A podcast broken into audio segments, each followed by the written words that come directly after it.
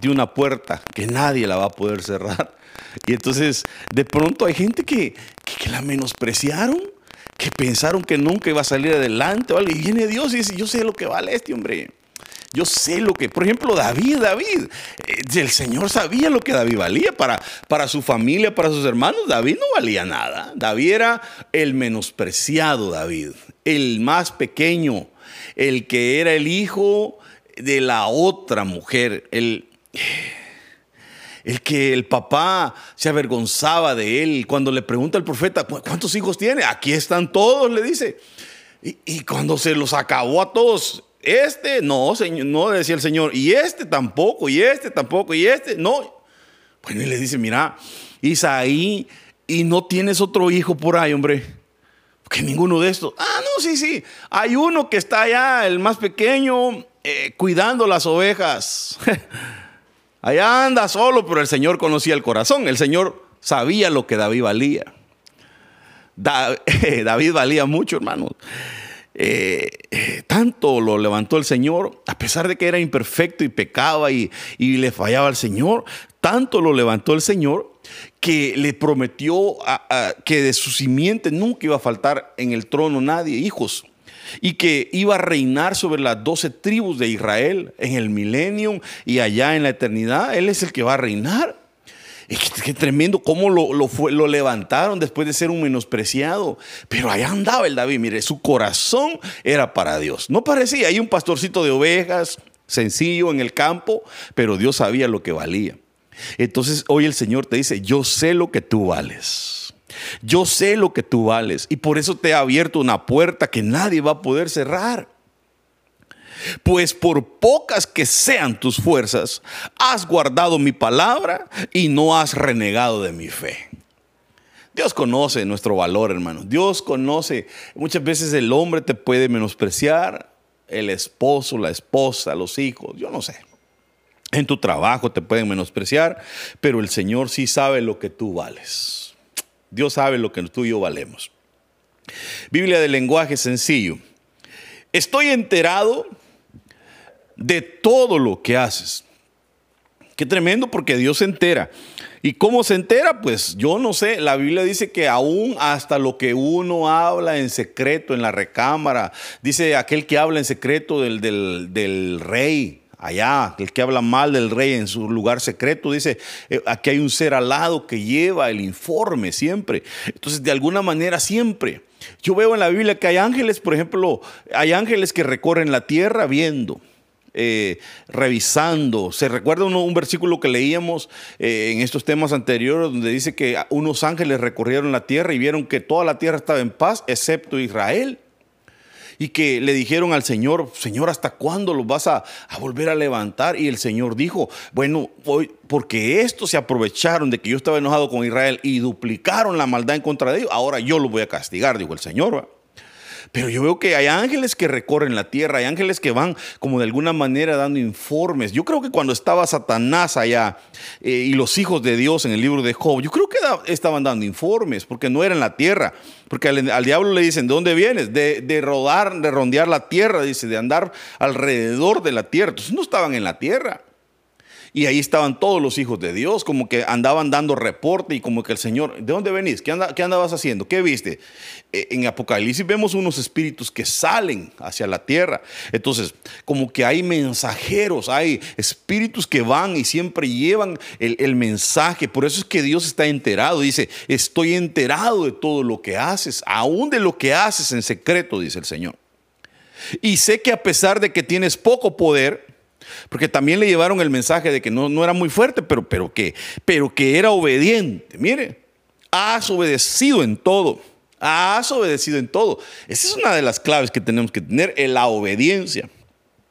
Y nunca has negado conocerme. Por eso pon atención. Voy a darte la oportunidad de servirme.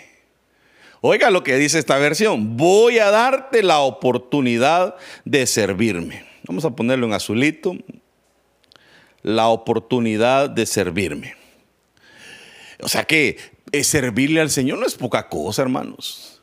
Cuando el Señor te deja servirle es porque de alguna manera vio el Señor que estabas haciendo algo y que también eras obediente. Aquí dice, mire, me has obedecido, dice, mire, me has obedecido. Y nunca has negado conocerme. Entonces no negó conocerlo, era obediente. Entonces el Señor dice, te voy a dar la oportunidad de servirme. Aquí en la iglesia no puede ser que la gente, bueno, en esta iglesia, gracias a Dios, no, no sirve nadie por cuello ni por bonito, ni porque dé más. No, aquí servimos porque el Señor nos pone a servir. E, él, él decide, él, elige a las personas. Yo, yo, yo le pido al Señor siempre la revelación, Señor, ¿será que fulano lo pongo? Y a veces el Señor no, mejor no. Y ahí voy yo tratando de oír la voz de Dios. Pero es Él el que da las oportunidades. O sea, servirle al Señor es un gran privilegio. Y dice, y nadie te lo podrá impedir. Cuando Dios te llamó a servir, nadie lo va a impedir. Yo te he abierto la puerta y nadie podrá cerrarla. Entonces, la oportunidad de servirle a Dios es una puerta. Nunca la vayas a dejar ir. Cuando te toque servir en algo, aprovecha tu oportunidad, porque esa es una puerta que se te abrió. Y vas a empezar a servir. Tomemos a David ejemplo, ya que estamos hablando de él. David empezó a cuidar ovejas que no eran de él, eran de su padre. Y las cuidaba, hermano, calidad. Él daba su vida por las ovejas. Él dice, si yo cuando, cuando se iba a enfrentar a Goliat, dice, le dice a Saúl, yo cuando venía un lobo, cuando venía un león, yo lo despedazaba. Yo con la mano los agarraba y les daba, les quebraba la quijada. Mire, ¿y cómo no me voy a enfrentar a este gigante? Pues sí, e, era, era fiel con las ovejas que no eran de él, sino de su padre. Y entonces esa fidelidad lo llevó a esa obediencia, fidelidad lo llevó a ser el rey de Israel, a pastorear todo Israel. Esa fue una puerta de oportunidad que le dieron el enviarlo a pastorear. Pero alguien podrá haber dicho, porque hay gente que llega a servir, pero llega poniendo condiciones. Mire, yo voy a servir, pero a mí póngame de tal cosa. A mí esto no me vaya a poner. Entonces ya va. Así no es. El Señor te da la oportunidad de servir en lo que sea y es la puerta que te puede llevar hasta un ministerio, hasta un llamado de un ministerio. Entonces, nunca dejes que esa puerta se te cierre. Al contrario, cuando te ponga a servir, di amén a lo que me envíe Señor, yo iré. O cuando diga el Señor a quién enviaré y que tú y yo podamos decir, envíame a mí, yo iré. Bueno, vamos, vamos bien, vamos bien. Veamos un poquito acerca de la puerta abierta entonces, porque el Señor lo que dice es que abre una puerta. Primera de Corintios 16, 9 dice, porque se me ha abierto puerta grande y eficaz, y muchos son los adversarios. Entendamos que con una puerta abierta también va a conllevar que van a aparecer enemigos, adversarios. O sea, no es que Dios te abre una puerta y va a ser fácil. El Señor les dice, miren, yo les di la tierra prometida, entren y conquístenla. Y el pueblo, Señor, pero nosotros nunca hemos sido gente de guerra, me imagino que decían, no, no sabemos utilizar arma. ¿Cómo le vamos a hacer? Pero ahí es donde entra la fe. Ahí es donde, donde vas a vencer a tus enemigos por medio de la fe y entender que el Señor va delante de nosotros. Pero puerta te ha abierto, puerta te ha abierto el Señor. Él, te ha dicho, yo he abierto puerta delante de ti que nadie te la va a poder cerrar. Entonces dice el apóstol, porque se me ha abierto una puerta grande y eficaz y, con, y, muchos son los adversarios. Que, es que así va a ser, hermano. Mire, cualquier cosa que tú quieras emprender va, va a llevar eh, cosas eh, eh, en ella que van a aparecer enemigos, gente que se va a querer oponer, gente que te va a querer desanimar. Digamos que tú quieres poner un negocio, el Señor te abrió una puerta y, quieres poner un negocio y no va a ser fácil. Eh, quizás van a haber gente que te van a decir, uy, tenga cuidado, mire, porque es, es envidia, porque yo no sé, porque siempre se van a levantar detractores de lo que tú quieras hacer. Pero si Dios te ha abierto puerta, tú éntrale, tú entra y no te detengas. Créele al Señor, agárrate de la mano de Él y éntrale. Vamos con todo. Los enemigos van a aparecer. O sea, no va a ser fácil, pero esa puerta te la abrió el Señor. Esa te la abrió el Señor. Fíjese qué interesante que dice, yo te he abierto una puerta, he puesto una puerta delante de ti, como quien dice, yo ya te abrí la puerta, ahora entra tú. No dice, te metí por la puerta y te... No, dice, yo he puesto una puerta abierta delante de ti que nadie te la va a poder cerrar. Así que ahí está. Y entonces, ahí depende de nosotros. ¿Será que tú y yo estamos dispuestos a entrar por esa puerta? Porque es una puerta dimensional donde uno nunca sabe lo que va a encontrar del otro lado. Dios te la abre, pero, pero ¿qué vamos a encontrar? ¿Será que estamos dispuestos? Hay gente que le da miedo. Hay gente que le da miedo y dice, híjole, y que es como cuando, como cuando don Francisco, no sé si se recuerda, don Francisco presenta aquel señor ¿va? chileno y, era el tiempo del perdón. Y entonces eh, llegaba, digamos, un hombre que quería que la mujer lo perdonara. Y tal vez estaba en otro lado. Y entonces la, la cosa era que él estaba entrevistándolo y había una puerta. Y esa puerta, si se abría, y, y, se iba a abrir y ahí es donde, si estaba es porque lo había perdonado, y si no, no. Y entonces ahí era donde era lo, emocionante, cuando se paraba el Señor ahí y se abría la puerta y si no estaba ahí es porque no lo perdonó. Y si se abría, estaba ahí, entonces ya, bien emocionante, va todo el mundo llorando ahí, se abrazaban y se besaban y se pedían perdón. pero así es como, como que Dios te abre una puerta y, y tú decides hay gente que le da miedo, hay gente que le da miedo decir, Señor, te voy a servir, no importa a lo que me llames. Puede ser que el Señor le abra una puerta en África, imagínese. Y el Señor le diga, ya te abrió una puerta en África, así de que tú decides qué haces, ¿le entras o no? Alguien podrá decir, yo le entro, yo me voy, yo me voy a servirte, Señor. Pues otro podrá decir, no, Señor, aquí estoy cómodo, tengo mi trabajo, tengo mi casa. Bueno, yo te abrí la puerta, dice el Señor, ¿verdad? Un ejemplo, no es que te, esté mandando para África nadie, pero Dios te puede abrir puertas que solamente Él sabe cómo, cómo va a hacer para que tú te desenvuelvas en eso que Él, él te abre puertas. Entonces, eh, son puertas grandes y eficaces. Las puertas que el Señor abre son grandes y son eficaces. Segunda de Corintios 2.12. Cuando vine a Troas, oiga, para el Evangelio de Cristo, cuando vine a Troas para el Evangelio de Cristo, aunque me fue abierta puerta en el Señor. Entonces, cuando uno anda predicando la palabra del Señor, Dios te va a abrir puertas. El, que tiene ganas de predicar la palabra de Dios, lo hace. Hermano, esto sí que, mire, a veces como que hay gente que está en el ministerio evangelístico, eh, por ejemplo, ahí con, con el grupo de evangelismo, y entonces eh, sí van, sí van a la calle, dan sus trataditos y todo, pero ya después ya no, ya no predican. Yo creo que el, que el que tiene ganas, el que quiere predicar la palabra de Dios, lo hace donde sea. Yo siempre voy a poner ejemplo a mi esposa, porque esa mi esposa me deja a mí con la boca abierta cuando ella evangeliza y, lo hace siempre donde sea. Yo le he contado que ella ha evangelizado gente a todas partes donde ha ido. Ella, eh, me recuerdo eh, que fue a España, allá se evangelizó a un chavo que andaba, que era el que los andaba. y hasta lo dejó en una iglesia. Aceptó al Señor, oró por él. Y, eh, eh, me recuerdo que una vez fuimos a, a Chicago, en Chicago andábamos, y allá conocimos a un joven que nos sacó a pasear, no era cristiano. Al final del, andábamos en el retiro, como no sé si al segundo día, era un día jueves, ya me acordé, un día que nos iban a tomar la foto con el dron. Y ahí en el parking lot ya todos tomándose la foto y nosotros ahí orando por el, por el muchacho, aceptando al Señor. y yo le he escuchado cosas a mi esposa, por ejemplo, la vez que se andaba en el gimnasio y ahí adentro del jacuzzi agarraron a una viejita como de 70 y algo años que aceptó al Señor y ahí la agarraron a orar por ella y hasta lloró adentro del jacuzzi y otros riendo y todo, pero ahí ellos hicieron la obra del Señor. Entonces yo veo que el que, el que quiere hacer la obra del Señor, Dios le va a abrir la puerta, hombre. Eh, dice que él iba a Troas para el Evangelio de Cristo, pues, y el Señor le tuvo que abrir una puerta. Cuando tú te dispones, Dios te va a abrir la puerta. Entonces hay gente que es bien cosa seria, pero porque tiene la disposición, por eso Dios le abre la puerta porque es obediente. Entonces sí, yo veo que hay gente que se anota para el grupo de evangelismo y salen con su camiseta y todo, pero en su casa no dan el ejemplo, en el trabajo no hablan del Señor. Uno tiene que hablar del Señor, hombre. ¿Cuál es el, la vergüenza?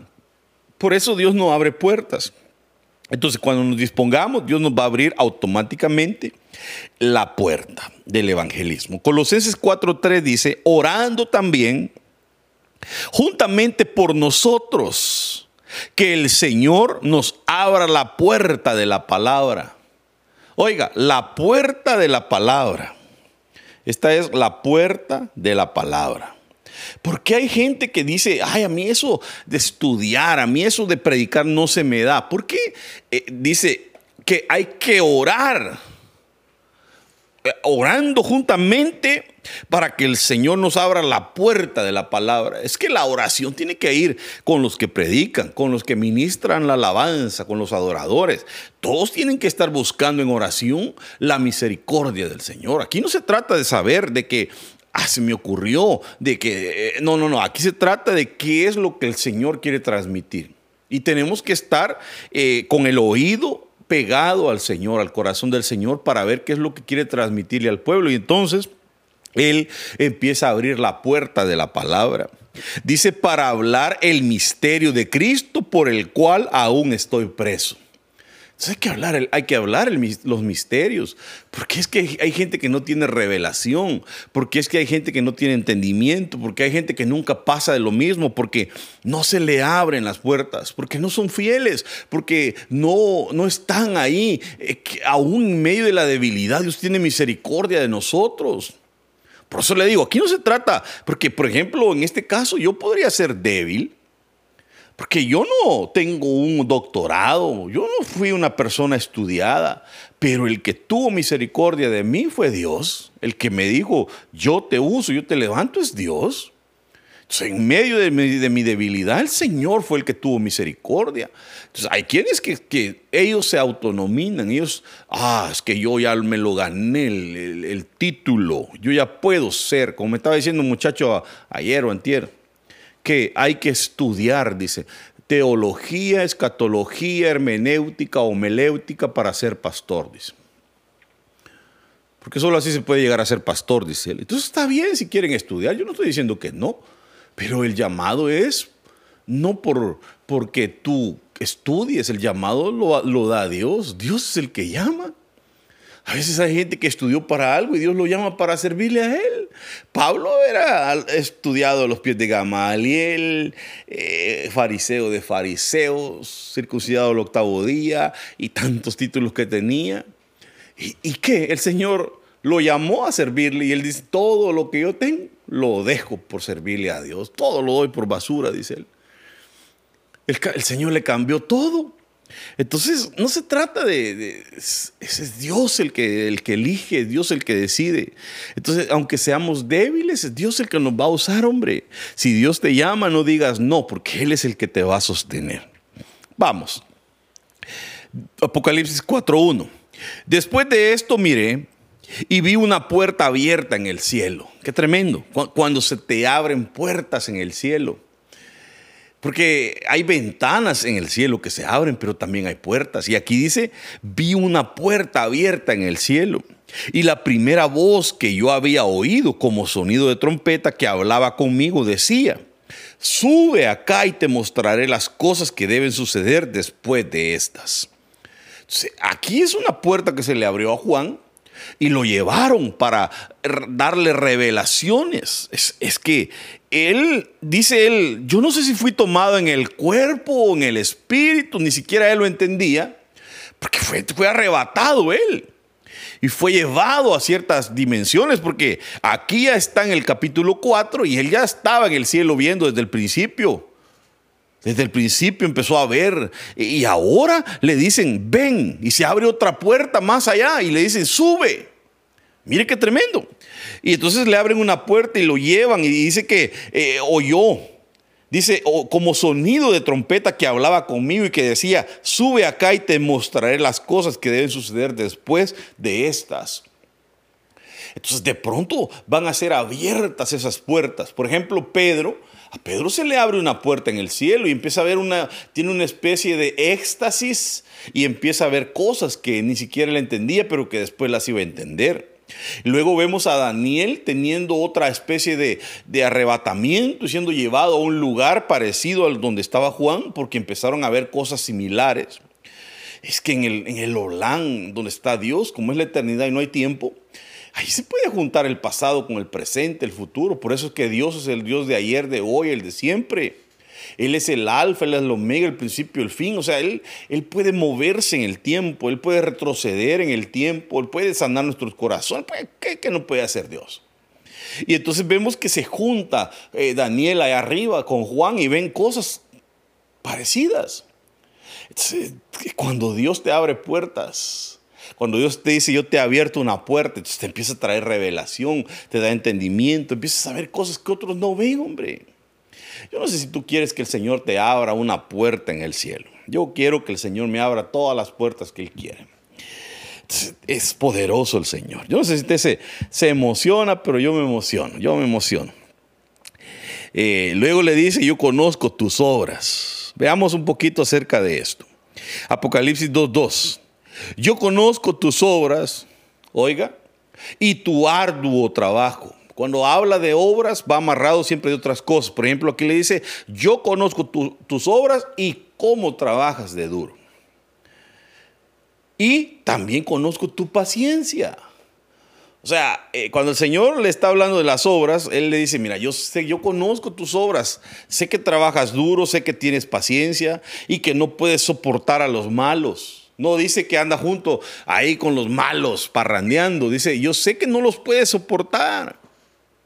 Y has probado a los que dicen ser apóstoles y no lo son, y los has hallado mentirosos. O sea, qué, qué altura de entendimiento, de discernimiento de esta iglesia para poder discernir, para poder discernir aún a los que son mentirosos, a los falsos. O sea, era una iglesia poderosa. El Señor le dice, yo conozco tus obras, yo conozco tu arduo trabajo y conozco tu paciencia. ¿Será que tú y yo trabajamos duro? ¿Será que trabajamos duro para la obra del Señor? ¿Será que trabajamos duro? Porque Dios lo conoce. ¿O será que eh, conoce tu paciencia? Porque hay gente que es bien desesperada, hermano. Yo no sé si, si tú y yo o habrá alguien que necesita paciencia en el Señor. A veces necesitamos paciencia. Dios nos tiene que dar paciencia. Y, pues era gente que probaba un apóstoles. Mire, les dice en Apocalipsis 2.9, yo conozco tus obras y tu tribulación. Eh, aquella era obras con arduo trabajo y paciencia. Esto le dice obras, tu tribulación y tu pobreza. Estos estaban pasando por otra cosa, pero obras habían. Ahora, yo, quiero que note que ya llevamos la primera iglesia y a la primera iglesia le dice el Señor, yo conozco tus obras. A la segunda iglesia le dice, yo conozco tus obras.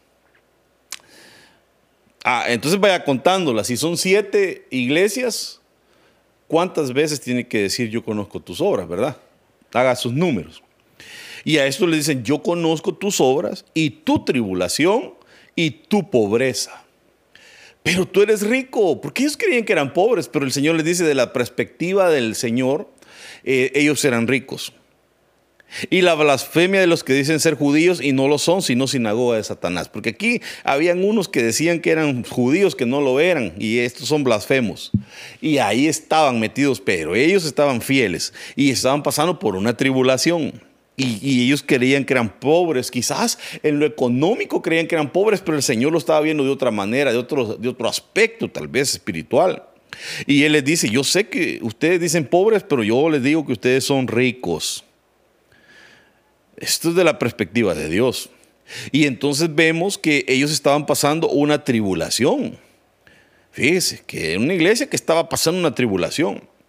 Pero el Señor le dice, yo conozco tus obras y sé la tribulación que estás pasando. Es que el Señor conoce todo, hombre. El punto es eso que el Señor conoce. Mire, el 2.13, yo conozco tus obras y dónde moras. Donde está el trono de Satanás. Pero ¿por qué moraban ahí? Porque el Señor lo había permitido. Porque hay gente que tiene llamado de parte de Dios para estar en lugares donde otros no van a estar. Hay gente que Dios la capacitó, hay gente que Dios la capacitó para, para hablarle a los de las maras, para hablarle a los drogadictos, a los de las calles. Cada quien fue capacitado y Dios da ese tipo de, dones. Hay iglesias que se mueven, digamos, Victory Outreach se mueve mucho con los cholos. con los pandilleros y eso. Y entre ellos hacen sus cultos con rap cristiano. Y entonces ese fue el llamado que Dios les hizo. Pero quizá nosotros no somos cholos. Entonces cada iglesia tiene una identidad, un llamado. Y a esta iglesia la habían llamado en un lugar donde estaba el mero trono de Satanás.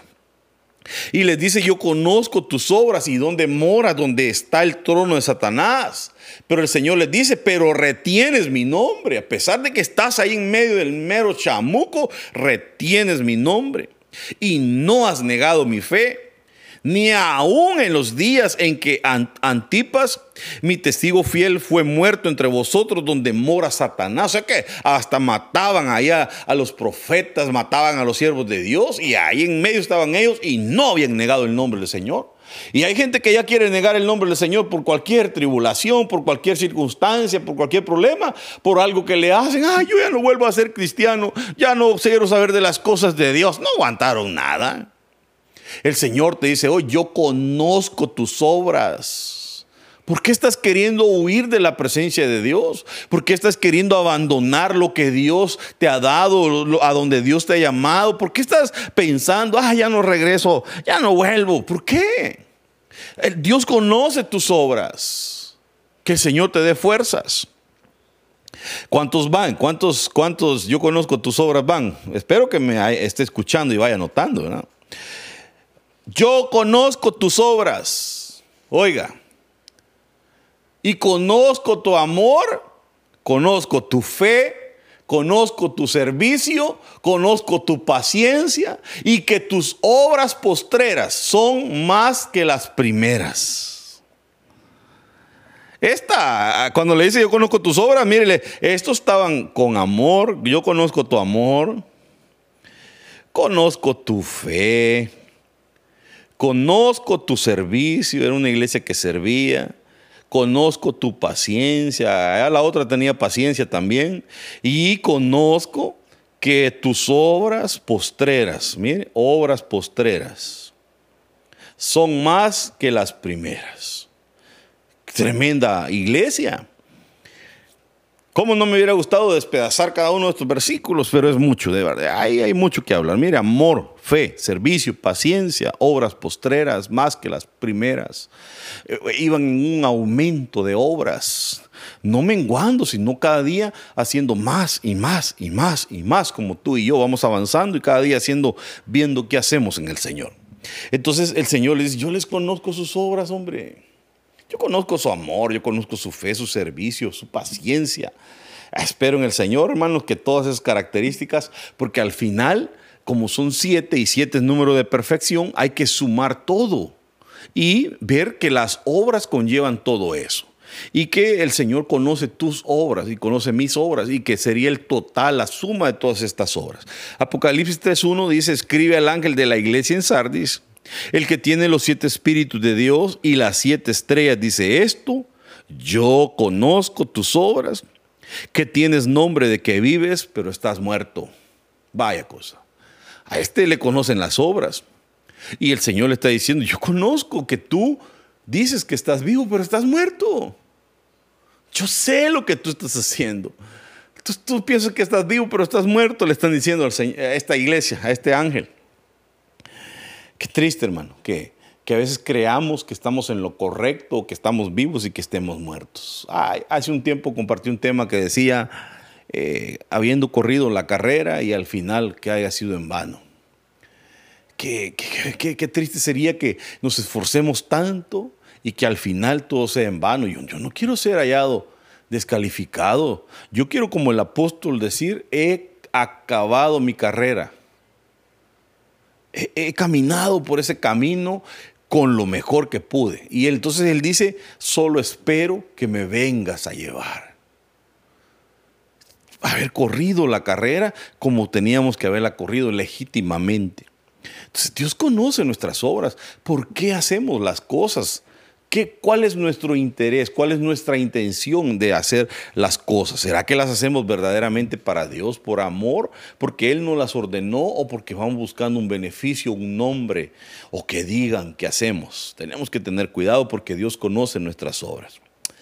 Y otro más, Apocalipsis 3.8, en el versículo que estamos leyendo. Yo conozco tus obras y aquí he puesto delante de ti una puerta abierta, la cual nadie puede cerrar, porque aunque tienes poca fuerza, has guardado mi palabra y no has negado mi nombre. Y Apocalipsis 3:15 dice, yo conozco tus obras, que ni eres frío ni caliente. Ojalá fueses frío o fueses caliente. Entonces lo lleva a los extremos, a, a que se decidan o ser frío o ser caliente pero no estar en medio, porque si hay algo que el Señor detesta es la mezcla. ese estado intermedio, ese que es un cristiano mundano, uno que dice que es hijo de Dios, pero también es mundano, que, que es como ese espíritu de rana que menciona el mismo libro de Apocalipsis, que pueden ser anfibios o pueden ser terrestres. ¿Sabía usted que la rana puede vivir en la tierra y puede vivir en el agua? Entonces hay cristianos que viven en la tierra, en las cosas de la tierra y viven también en la palabra. Y se, acostumbran a vivir así, son anfibios. Entonces tenemos que tener cuidado. El Señor les dice, mira, yo, yo detesto que seas tibio porque a los tibios los voy a vomitar, hombre.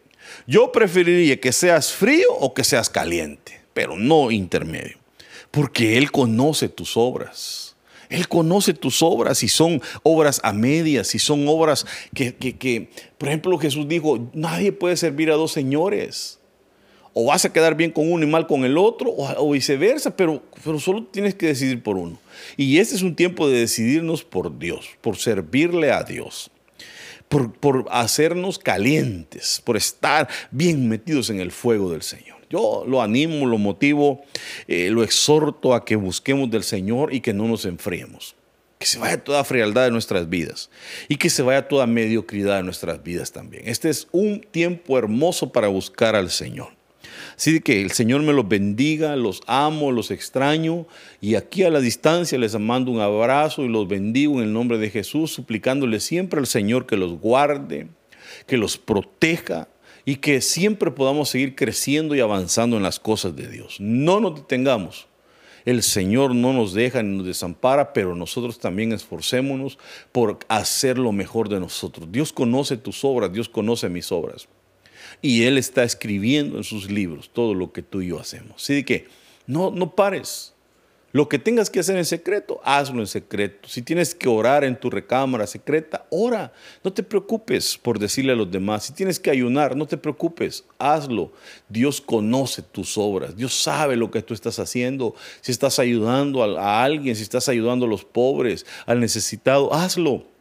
Es Dios el que va anotando, es Dios el que te va a recompensar, es Dios el que conoce tus obras. Y a pesar de que eres débil, dice el Señor, yo te voy a dar fuerza. El día de mañana voy a seguir ministrando este tema, hablando acerca de los demás puntos, así que que Dios me los bendiga, los amo, vamos a orar y que el Señor tenga misericordia de nosotros. Padre, te damos gracias porque aún en medio de nuestra debilidad, Señor, seguimos en pie, sabiendo que tú das fuerzas al cansado, que tú das, Señor, fuerzas a aquel, cuando, a aquel hombre, a aquella mujer cuando está flaqueando, Señor. Y hoy en el nombre de Jesús, con poder, con nuevas fuerzas nos levantamos, Señor, para seguir haciendo tu obra. No nos detendremos. Tu palabra dice que ninguno que pone su mano en el arado y ve atrás es digno, es digno de ti. Queremos ser dignos. Queremos llegar, Señor, hasta el fin de nuestra carrera trabajando y sirviéndote fielmente. Por lo tanto, te bendigo y te doy gracias y te doy gracias por la vida de tus hijos, de tu pueblo, de tu rebaño.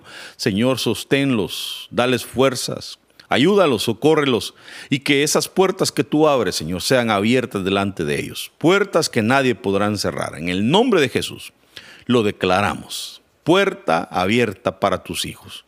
En el nombre de Jesús. Amén, amén y amén. Que Dios me los bendiga, amados hermanos. Y cuídense, estamos eh, siempre eh, ahí pendientes de ustedes. Saludos al hermano Pedro, que está ahí creo con la hermana Lupita y a la hermana Anisa y a todos los que se han conectado. Que Dios me los bendiga.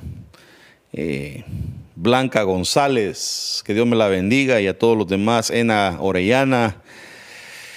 Y aquí a los de casa, Carlitos Castro, Dios me lo bendiga al hermano Joel Pérez y a todos los demás, Andrés, eh, la hermana Elena Gutiérrez, que siempre está conectada ahí, Dios me la bendiga, y al hermano Bari Franco. Bendiciones, pronto nos vamos a ver, tenemos una cita con él. Y bendiciones a todos, hermana Cecilia, hermana Josefina, el Señor la, ya la levantó, estaba también enfermita de, de esta enfermedad del COVID, del, del virus, pero ya el Señor los levantó. Gracias a Dios hemos estado orando, así de que vamos adelante. Yo sé que muchos ya pasaron por eso y el Señor los ha sacado adelante. Y sé que vamos a seguir. Si alguien está enfermo, se siente mal, siempre mándenos su comentario, su petición de oración para poder orar en el nombre de Jesús. Los hermanos de sonido me dicen algo a los hermanos de YouTube, bendiciones. No sé quiénes son, pero no tengo abierto mi YouTube, pero los bendigo en el nombre de Jesús y les mando un abrazo fuerte. Así que Dios me los bendiga, hermanos de YouTube también, y compartamos la señal siempre para bendecir a todos aquellos que podrían necesitar una palabra de Dios. Que Dios me los bendiga, los amo y nos vemos el día de mañana a las 3 de la tarde. Bendiciones, mis hermanos.